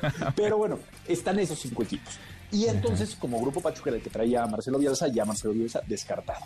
Y hay dos candidatos, Miguel Herrera y Guillermo Almada. Al parecer, la reunión de ayer con Miguel Herrera salió muy bien. Falta que platiquen con Guillermo Almada. La ventaja de Miguel es que no tiene trabajo, ¿no? O sea, que puede, le dicen y mañana se presenta a Sí, sí, trabajar. sí. Yo lo oí contigo, decía, yo estoy listo. Cuando Sí, me hablen, yo estoy listo Cuando para me empezar. hablen, estoy listo. Sí. Y la otra ventaja que tiene Miguel Herrera es que ya estuvo en el puesto, que ya conoce, que seguramente, com- como cualquier ser humano, ha aprendido de sus errores. Oye, ¿no? él mismo lo decía en la plática que tuvieron hace unos días con, con Miguel Herrera. Decía, ya aprendí, ya estoy coaching, trabajando, ¿no? está en un coaching para controlar mejor su carácter, su temperamento, Nico. Eh, Ojalá que, que le sirva, ¿no? Si le sirve, Ojalá vamos que- a mandar allá varios. Ojalá que le sirva a, a Miguel Herrera, porque fíjate, las últimas tres. Los últimos tres trabajos que ha tenido Miguel Herrera los ha perdido por eso. No, bueno. No tanto por lo que pasa dentro de la cancha, Sí. sino por lo que pasa fuera de ella. Sí, sí, sí, sí. Bueno, pues ojalá le sirva. Si le sirve, le preguntamos los datos, ¿no? Para mandar a alguno que lo necesita también. Bueno, pues veremos primero si lo eligen, ¿eh? Porque Guillermo Almada, técnico campeón del fútbol mexicano, también tiene, la verdad es que un currículum importante, o sea, no, no es cualquier cosa. No es cualquier cosa. Pues veremos qué es lo que termina pasando en la selección mexicana de fútbol. El lunes se tienen que anunciar todos estos cambios y toda esta reestructura. Este, lunes este ya. lunes. Bueno, va a estar interesante. Vamos a poner un ojo en lo que ocurra allá y otro en el juicio a Genaro García Luna. Oye, Nico, cuartos de final de la Copa del Rey. Cuartos de final de la Copa del Rey ya avanzó el Barcelona el día de ayer, Manuel. La verdad es que sin mucho problema, 1 por 0 derrotó a la Real Sociedad que jugó con 10 hombres la gran parte del partido. Y el Atlético de Madrid ya le está ganando 1 por 0 al Real Madrid después de 23 minutos. Así que está sufriendo el Real Madrid contra el Atlético de Madrid. Vamos a ver en qué termina. Bueno, pues sí, todo el mundo sufre ya en esta, en esta vida, Nico, en este mundo. Estamos más. Todo el mundo sufre. Más paz. No, yo no, yo no. Todos menos Nicolás Romay y yo. En un ratito más los escuchamos. A las 3 estamos listos, marca claro por MBS Radio, con Beto Lati, que tampoco sufre, con Alejandro Bañanos. Estamos listos Eso. para informar de todo lo que va a pasar. Abrazo grande, Nico. Abrazo, Manuel. Nicolás Romay con los deportes. Pausa antes, una vuelta por el mundo de la mano de mi tocayo Manuel Marín. Volvemos, volvemos con una mesa para hacer corte de caja. Se dicen muchas cosas en el juicio contra Genaro García Luna, pasa demasiado, es fácil perderse, no sabemos si García Luna en efecto formaba parte de la nómina del cártel de Sinaloa, por ejemplo, tampoco podríamos asegurar que no es un hecho que ese grupo criminal expandió sus tentáculos sin demasiada resistencia durante el gobierno de Felipe Calderón, en fin, como sea, más allá de saliva, se van a requerir pruebas, si las hay, por lo delicado de los señalamientos, García Luna terminaría hundido, sentenciado a cadena perpetua, pero si no, el costo y el ridículo sería mayúsculo. Apenas se está arrancando este juicio, hay mucho, muchísimo que platicar. Vamos a conversar con Jorge Fernández Menéndez y Gabriel Guerra Castellanos. Seguimos, hay más. Internacional. Rusia respondió al envío de tanques de última generación por parte de Estados Unidos y Alemania. Lo calificó como un ataque directo en su contra y recordó a Alemania que los tanques que hoy envía su enemigo fueron los mismos modelos que atacaron Stalingrado en la Segunda Guerra Mundial. Mientras tanto, el presidente ucraniano Volodymyr Zelensky pidió que los tanques lleguen lo antes posible ante una posible represalia por parte de Rusia. La clave ahora es la celeridad en la entrega y el número de tanques, lo que condicionará el entrenamiento de nuestros militares. Debemos formar un puño de tanque, un puño de libertad que impida la tiranía alzarse de nuevo. La ONU llamó al gobierno de Perú a establecer el diálogo con los manifestantes para terminar de una vez por todas con la crisis política que vive el país, tras el intento de golpe de Estado por parte del expresidente Pedro Castillo. Hasta el momento, más de 60 personas han muerto tras los enfrentamientos con la policía. Siga a Manuel López San Martín en redes sociales. Twitter, Facebook y TikTok. M. López San Martín. Continúa con la información con Manuel López San Martín en MBS Noticias. MBS Noticias con Manuel López San Martín. Continuamos.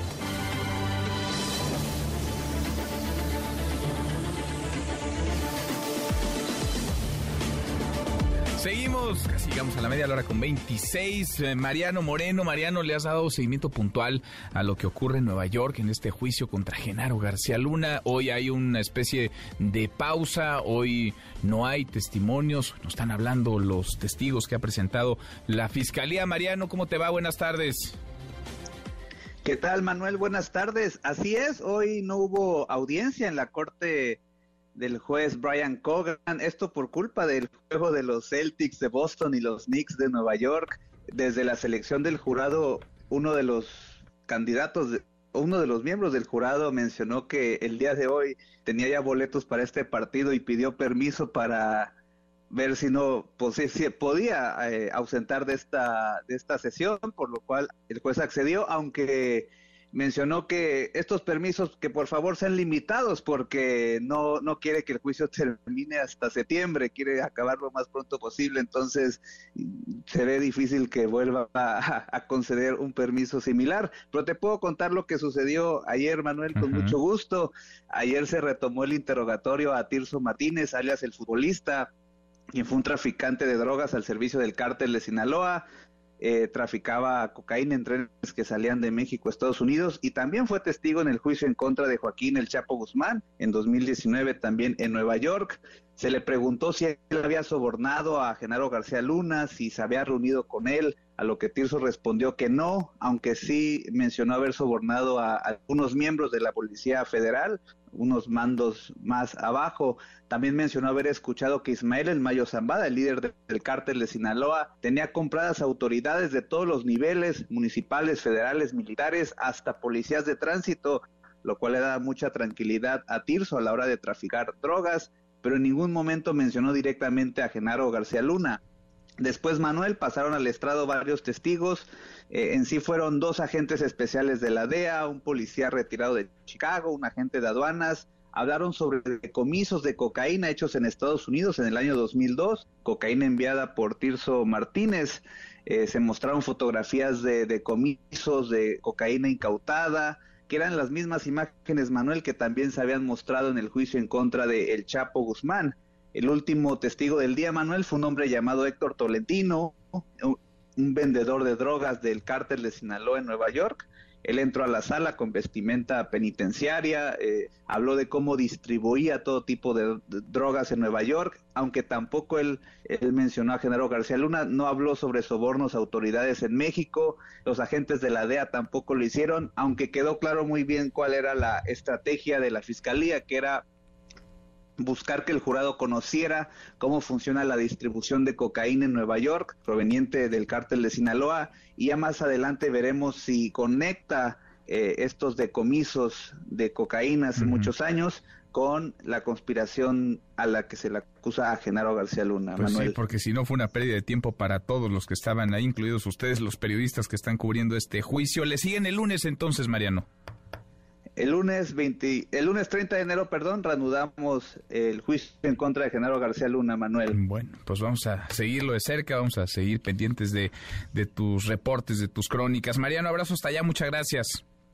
Abrazo Manuel, que estés muy bien. muy, muy buenas tardes. Pues se dicen muchas cosas. Hay un montón de lodo volando de un lado a otro. Hay un montón de saliva, pero hasta ahora de elementos de prueba no sé qué tanto realmente se ha presentado o se vaya a presentar. Le agradezco mucho que estén en cabina esta tarde. Jorge Fernández Menéndez.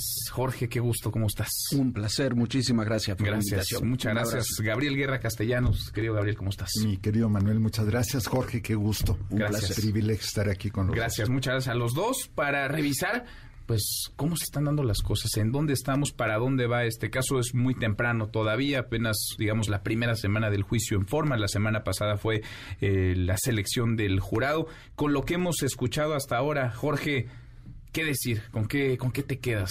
¿Qué es lo que está apareciendo en el juicio contra Genaro García Luna? Mira, yo no sé si Genaro García Luna participó o no con el cártel de Sinaloa, no lo podemos saber, para eso está el juicio, pero lo que sí me queda claro que si la Fiscalía de Nueva York no... Eh, presenta otro tipo de testimonios, si, si su estrategia, como se decía, no va más allá para lograr eh, pruebas documentales sobre las acusaciones que está llevando y las acusaciones son que desde 2001 hasta 2012 en forma ininterrumpida García Luna trabajó para el cártel de Sinaloa eh, no va a tener éxito no tiene eh, la fiscalía no ha presentado ni con el Grande ni con eh, Tirso Molina, creo, eh, Tirso Martínez. Tirso Martínez, el futbolista, el escritor. tuvimos un, lapsus. Ese hubiera sido de testimonio. Bueno, el futbolista o con los testimonios de estos agentes de la DEA, de la policía, eh, no hay ninguna prueba documental. Entonces es eh, muy sencillo para la defensa decir, sí, lo que tú dices, ¿no? Pero ¿cómo lo demuestras? Me parece que puede ser, yo tengo mis dudas sobre este proceso desde la detención de García Luna. Me parece que fue una detención realizada con, con en un contexto político muy especial pero y por el tiempo que se tardaron tres años en construir el juicio, construir eh, los alegatos, me parece, me parece que puede, como decía el presidente López Obrador, puede concluir en un fiasco pues este proceso. Pues sí, porque a ver, son tan delicadas las cosas que se han dicho, sobre todo Sergio Villarreal el Grande, ¿no? Sería tan delicado que si es culpable García Luna, si hay elementos de prueba, se va a quedar en la cárcel, va a ser, digamos, sentenciado a cadena perpetua, pero si no, va a terminar esto en un tremendo ridículo. ¿Qué dijo el grande? Sobornos millonarios, ¿no? Habría recibido García Luna entre millón y millón y medio de dólares al mes, eh, estaría en la nómina, digamos, del cártel de Sinaloa, que él y otros narcotraficantes habrían participado en operativos acompañando a agentes, agentes federales para detener a adversarios del grupo criminal de Arturo Beltrán Leiva y del propio Sergio Villarreal, el secuestro a García Luna en algún momento, ¿no? En el estado de Morelos, pero dice Jorge y coincides, Gabriel, hasta ahora palabras, dichos, nada más. Sí, bueno, mira, yo creo que estamos en el arranque, ¿no? En el arranque del proceso y eh, los dos testigos que se han eh, presentado, pues bueno, eh, el grande efectivamente hace acusaciones muy escandalosas, no las sustenta en este momento. Al futbolista lo presentan más para ilustrar al jurado. Y eso, eso creo que vale la pena eh, resaltarlo. No es un testigo de cargo propiamente, es un testigo para que el jurado entienda, y así lo planteó la Fiscalía, para que el jurado entienda cómo funciona el narco en México. Eh, es una cosa un poco surrealista, si se pone uno a ver el proceso de selección del jurado, en, en general en todos los juicios en Estados Unidos, pero particularmente en los que son muy mediáticos o muy politizados. El primer requisito es que no hayas oído hablar del caso. El segundo, la segunda exigencia es que no se te ocurra leer acerca del caso, ni informarte acerca del caso, ni del personaje en cuestión. Hay una instrucción del juez que por ningún motivo deben leer ninguna nota relacionada con Genaro García Luna o con el juicio, ni en redes sociales, ni en nada. Entonces, es un poco surrealista esperar que haya primero 12 personas que no hayan oído jamás hablar del tema. Ya te reduce un universo muy particular. Luego que les exijas que no hablen del asunto, entonces pues, es como si nos invitaran mañana a nosotros tres a un juicio acerca de cómo funcionó la última misión del Explorer a Marte. Sí. ¿no? Y que tuviéramos que opinar y condenar a alguien porque no estuvo la patita este, derecha de la nave no se posó correctamente sobre la superficie y nosotros tres tuviéramos que hablar de eso. Pero en ese sentido, a ver, los dichos importan o no importan. Claro que importan. Pero se necesitarán pruebas también. Por supuesto. Ahora, mi hipótesis eh, es que la fiscalía irá presentando su caso poco a poco, increciendo, dirían los eh, aficionados a la música, como mi querido Jorge, que es aficionado y conocedor de la música clásica, y ya irá creciendo y no creo que hayan abierto con su testigo estelar. Me imagino que tendrán otras cosas después. Porque sería raro, ¿no? Que se tardaran, que demoraran tres años en arrancar para esto. Y que tuvieran esto nada más. Bueno, sería un poco el, no sé, de los montes. ¿no? sé, digo, peores cosas hemos visto. pero si uno ve el, el, génesis de, de, todo este, de este proceso, eh, hay eh, una investigación que se publicó la semana pasada en Estados Unidos, decía eh, que, la retomó algún periódico aquí, este, decía que bueno que, que la oficina de la DEA en Houston que era la que estaba insistiendo en ese tema.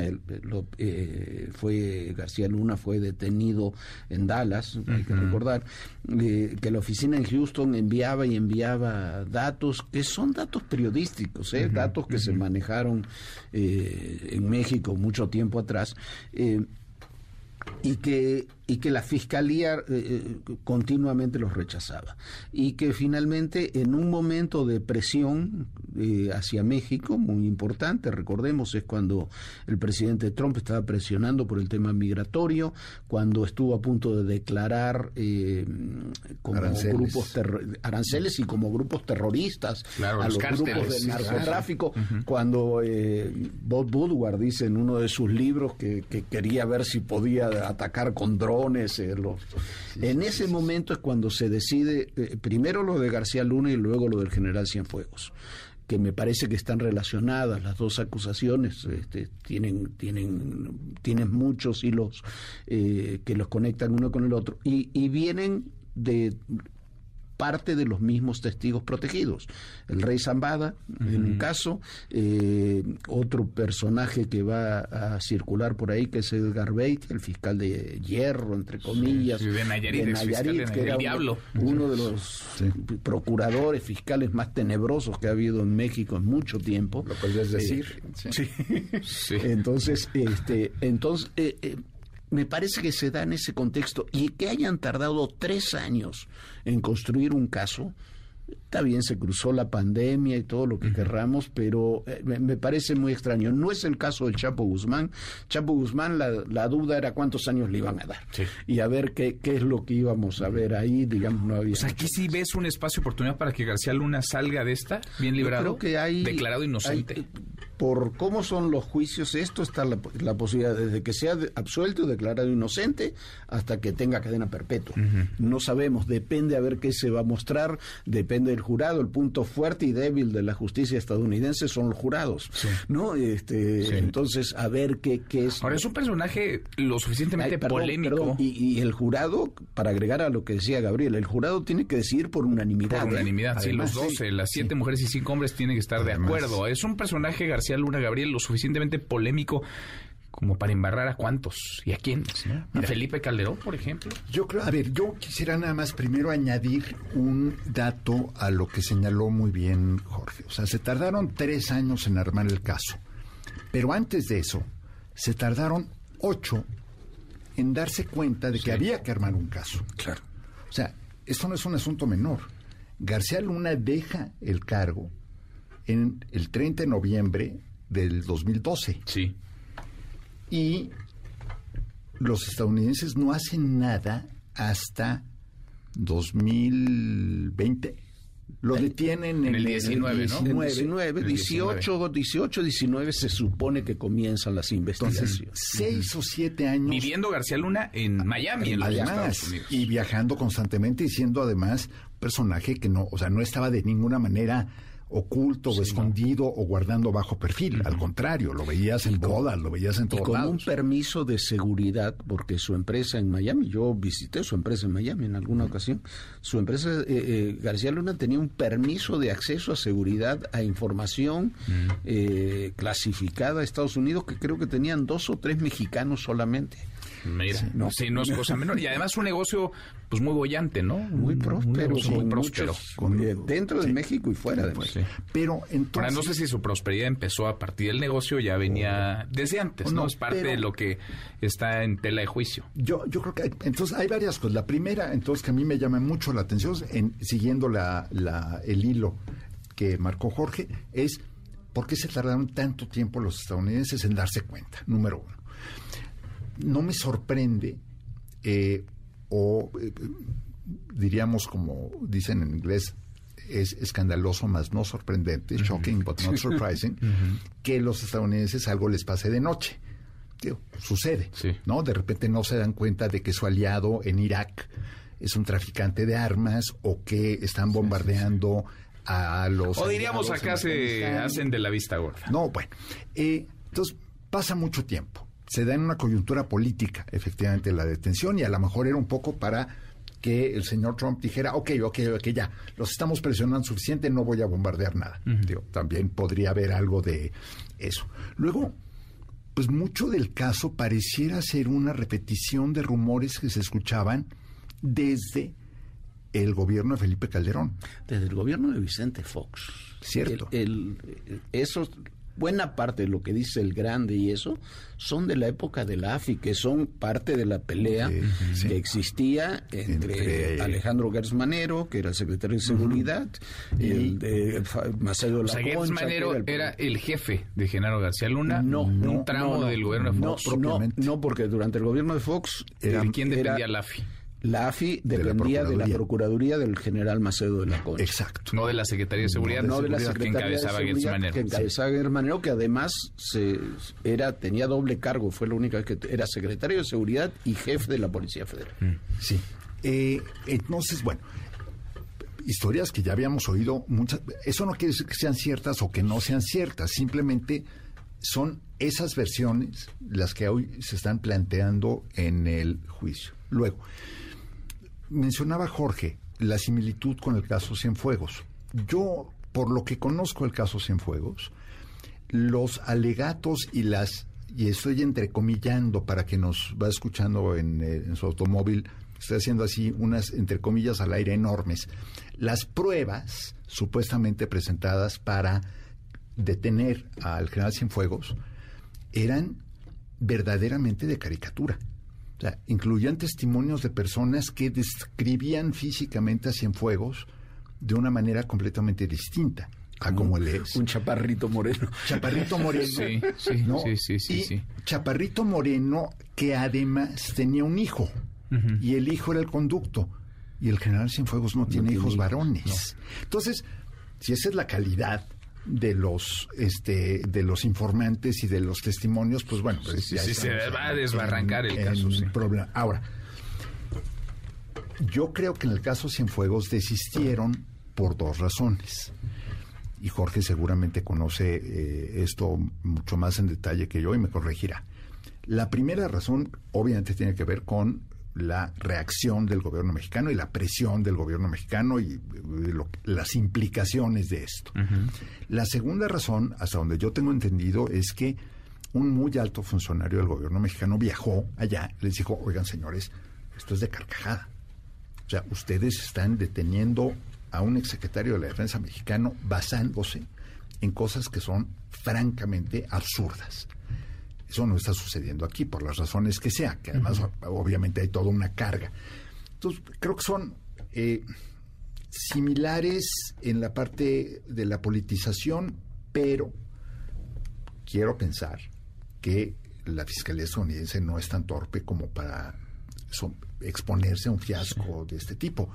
Pero de nuevo, hemos visto cosas Sí, hemos visto cosas, peores. cosas No, y, peores, Jorge. y, eh, lo, lo que tú dices es cierto. eh, eh, hubo una reacción enorme del, del Estado mexicano, pero del ejército mexicano, sobre todo, sí, eh, que, que fue una reacción.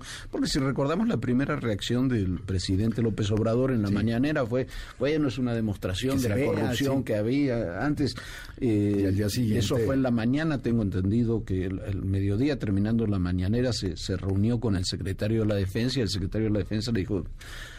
algo así como señor este No, por ahí no. Esto es y no no y esto y esto tiene muchas implicaciones pero porque tiene implicaciones diferentes en un sentido.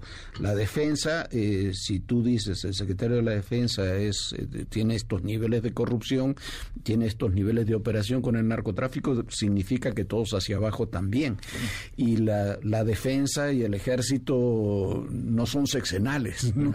Eh, Ahí sí hay el jefe de, carrera. el jefe de operaciones del Estado Mayor durante el gobierno, eh, durante la administración de- del general Cienfuegos era el actual secretario de la Defensa, por ejemplo. Por ejemplo. ¿no? Este, en el caso de García Luna cambian los funcionarios, ¿no? porque es- son Sí. cambios seccionales. La, la- la implicación, digamos, institucional es completamente es diferente. Yo creo que eso, eso sí es diferente.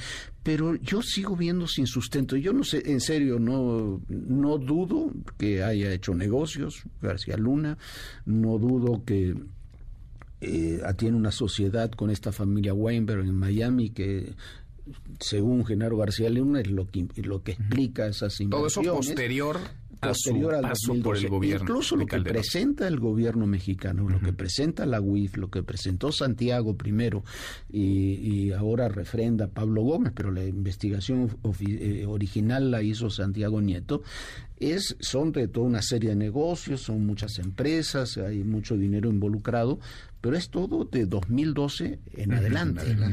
Entonces, O sea, con lo y que en hay el juicio- hoy, y en el dices- juicio lo platicamos el otro día. Sí. Eh, en el juicio, el tema del enriquecimiento no está. No. No está presentado. No, es el, es el vínculo o el presunto vínculo con, una el organización criminal. Sinaloa. Sí. Eso es lo que se está juzgando. Sí. Entonces, cuando el presidente dice, por ejemplo, eh, ¿por qué no exhiben este el dinero? Eh, no, porque no es el motivo del juicio. Y en Estados Unidos no pueden, es motivo además. del juicio. No pueden, además, porque la acusación de la Fiscalía estadounidense se tiene que limitar a actos que tengan relevancia y que hayan sido cometidos, al menos parcialmente, en Estados Unidos.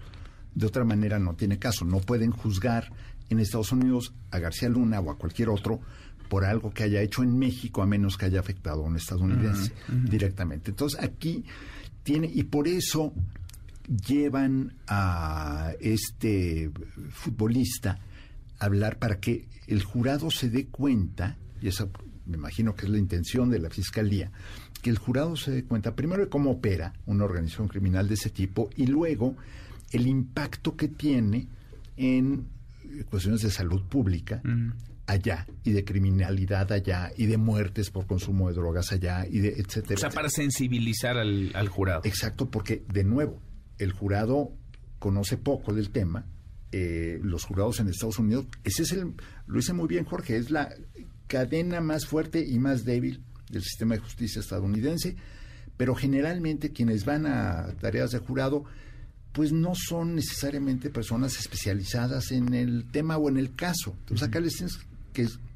Ahora, si lo hace bien la fiscalía, sí puedes generar una sensación de indignación entre los miembros del jurado por los alcances mortíferos. O sea, yo, si yo estuviera del lado de la fiscalía, mi próximo testigo, no de cargo, sino de coyuntura, sería para explicar cómo ahora la fiebre del fentanilo también está alimentada por estos mismos personajes. Ahora, tienes la contraparte de eso, en ese mismo sentido, que es lo que pide la defensa, no va a poder sentar eh, eh, en el banquillo a, a los funcionarios que ellos están pidiendo de la DEA, el FBI, del de la NSA y demás, a Hillary Clinton, pero sí les autorizó el juez presentar sus testimonios, presentar eh, sus eh, fotos, eh, este, las condecoraciones y demás. Y bueno, eh, semanas antes de dejar el cargo, García Luna era condecorado en Estados Y Unidos. tiene Entonces, fotografías con no,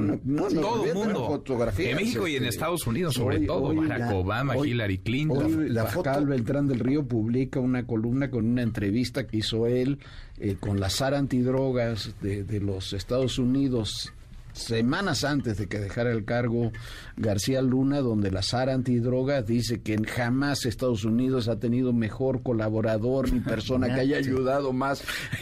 La van a llamar a testificar yo- en favor de García Luna. Y, tú la pones y para, yo no sé si es verdad o no vuelvo, pero para otra vez, para un jurado que tú le digas, oiga, este, todas las autoridades republicanas y demócratas dicen, Decían dicen esto. que este hombre Ahora, como que era narcotraficante. Lo que, lo que va a ser gracioso, de los pocos elementos graciosos de todo esto, es cuando saquen la foto con Hillary, porque la que circula y la que han mostrado hasta ahora, no sé si ustedes repararon en el hecho, véanla, ¿no? Y amigos del auditorio, vean, busquen la foto en Google o en donde sea.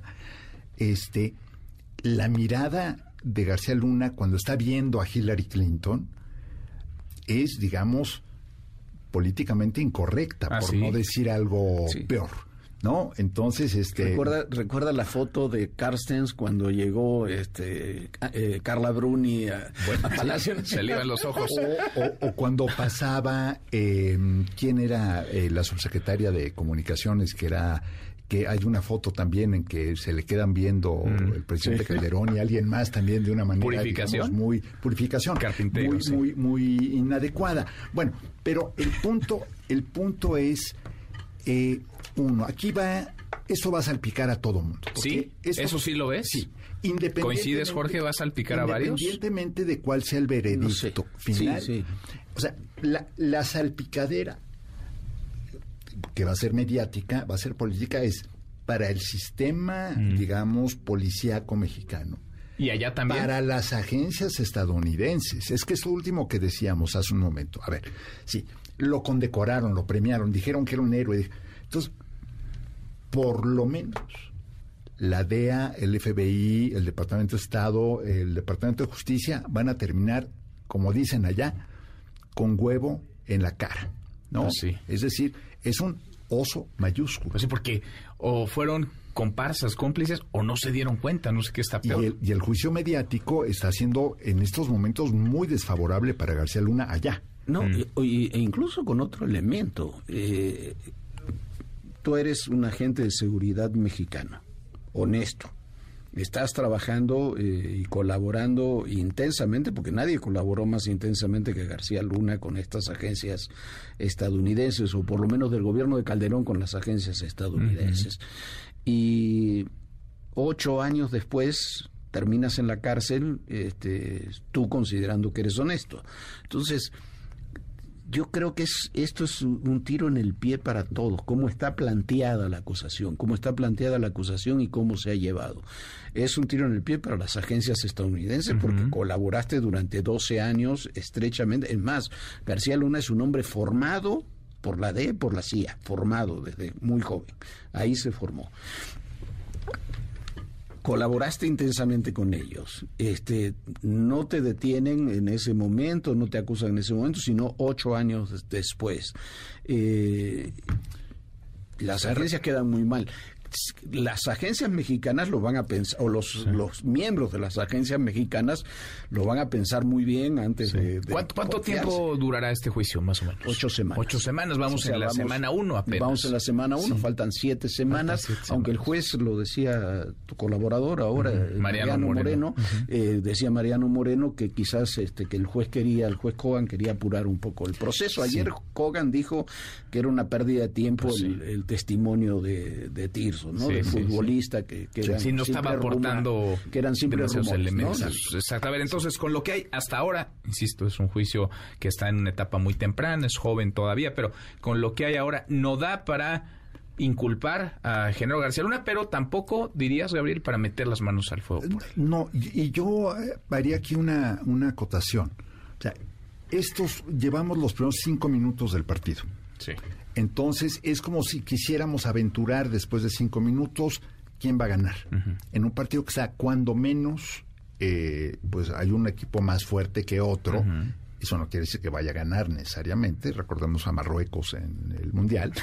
Pero, eh, bueno, sí pareciera que hay un desbalance de fuerzas y pareciera también, insisto, que la Fiscalía no va a sacar sus cartas fuertes de entrada. Creo que se puede extender tantito más el juicio. Este, ya dijeron que no va a haber más ausencias. Puede ser que se va a un partido de pues béisbol o de fútbol o de no sé qué, el jurado, y por eso. bueno, es que ya tenía los boletos. Sí, bueno, no. Ya tenía los boletos, pues cada quien sus prioridades, pero es temprano entonces, estamos empezando. Temprano, lo que sí anticipo es: va a haber un montón de perdedores en términos de costo político y costo de imagen, muchísimos allá y acá. Y además el presidente va a ir contando todo esto, que él ya está teniendo esta sección en las mañanas. Y un punto que es fundamental, la fiscalía esperaba, incluso lo declaró alguno de los fiscales, que García Luna se declarara culpable el día uno, no del juicio, el día uno de la detención, no para negociar. Este, no ha pasado y, no, va no ha pasado. Se ha declarado inocente todo el tiempo, y eso es lo que obligó a, llevar a un juicio que no estaba pensado que hubiera, por lo menos por, eso, por esa fiscalía que es una de las muchas fiscalías que hay en Estados Unidos. ¿eh? Tampoco es homogéneo en Estados Unidos. Pues veremos, veremos. Recordemos las series, ¿no? Las series en las que no siempre el juicio termina favoreciendo al inocente o al culpable, sino a lo que entendió el jurado y pues acá no hay traductores, ¿no? No hay alguien que diga lo que quiso decir el testigo, ¿no? A ver cómo construyó cada quien su caso, la, defensa de García Luna y la Fiscalía de Estados Unidos que buscará probar estas acusaciones y que se ha declarado el exsecretario de Seguridad Pública culpable. Qué lujo escucharlos, pues nos quedan todavía un par de meses por lo menos eh, por delante. Si nos dan chance, Jorge Gabriel, hagamos estos cortes de caja sobre lo que se diga allá en Nueva York. Gracias, gracias Jorge, muchas gracias, gracias Gabriel. Gracias, Gabriel Guerra Castellanos, Jorge Fernández Menéndez. Con esto cerramos, con esto llegamos al final. Gracias por habernos acompañado. Soy Manuel López San Martín, se quedan con Nicolás Romay, Radio Marca Claro. Nos vemos como todas las noches a las 10 por ADN 40 y acá nos encontramos mañana, mañana que será tarde de viernes, por fin viernes. Pásela, pásela muy bien. MBS Radio presentó Manuel López San Martín en MBS Noticias.